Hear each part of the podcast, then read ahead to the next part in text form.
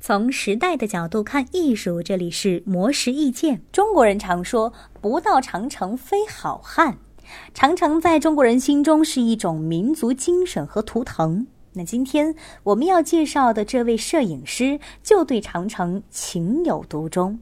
在他的镜头里，长城是唯一的主角，他也因此被人称为“长城摄影师”。这位摄影师叫杨东，是一位九零后的东北小伙儿。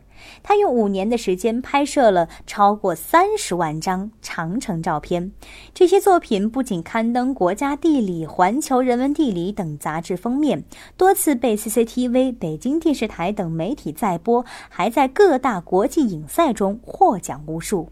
杨东说自己拍摄长城的想法源于2015年9月攀爬金山岭长城的经历。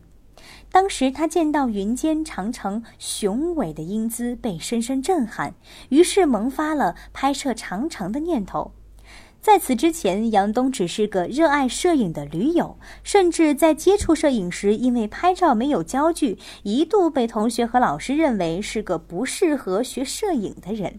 为了拍出理想的长城照片，杨东几乎整整五年全年无休，不是在长城上拍照，就是琢磨着怎么拍长城。他走遍北京、河北、辽宁、甘肃，在各个地方拍摄长城。最长的时候，一年中有三分之一的时间都在长城上。在拍摄过程中，杨东常常要面对恶劣的环境。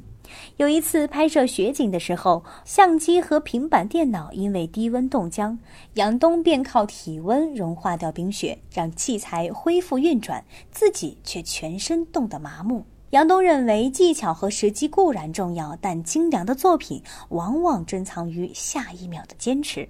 凭借着五年的专注拍摄长城，杨东掌握了所有摄影技能。